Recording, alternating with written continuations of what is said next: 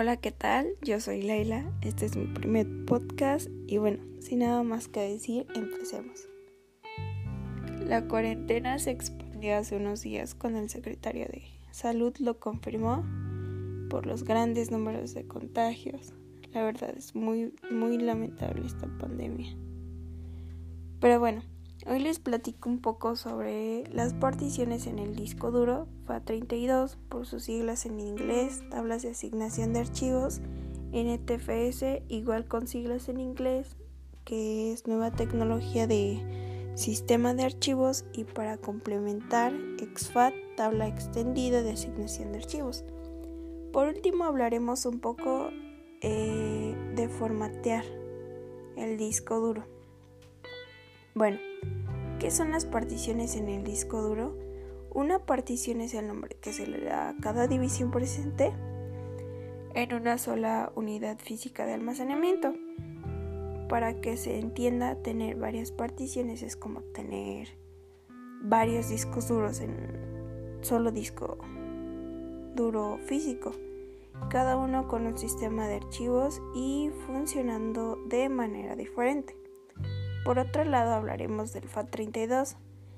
Eh, primero que nada, FAT es un sistema de archivos desarrollado para MS2. Es el sucesor de FAT16, que a su vez este es su sucesor de FAT12.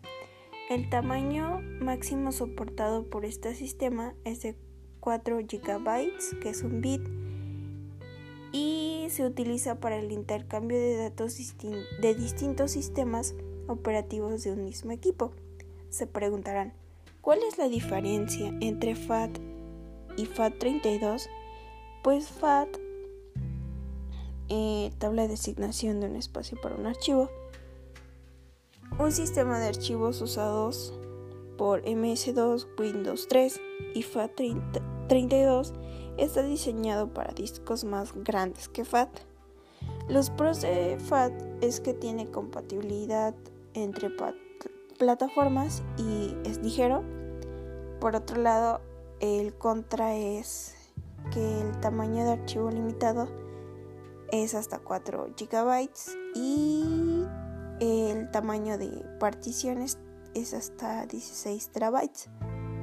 El que lleva, el que llama un poco más mi atención es NTFS. Cuando formateamos un disco duro interno o externo, una unidad de USB o una tarjeta SD, normalmente podemos elegir diferentes sistemas de archivos. NTFS es utilizado sobre todo por discos duros, mientras que FAT32 y exFAT se utilizan en memorias y en memorias USB y tarjetas SD. El pro de esta es que tiene límites inagotables para el tamaño de archivos y particiones. Y el contra eh, es que la compatibilidad es limitada entre plataformas. Pero exFAT es un sistema de archivos patentado y es propiedad de Microsoft, especialmente adaptado para memorias flash, presentado con Windows C. El sistema de archivos exFAT se utiliza cuando el NTFS no es factible debido a la sobrecarga de las estructuras de datos. El Pro es que se comporta como una fusión entre FAT32 y NTFS al proporcionar un tamaño de archivo y una partición prácticamente ilimitada. El contra es que Microsoft restringe su uso de obligaciones de licencia, en, en pocas palabras. Por último, pero no menos importante, formatear el disco duro.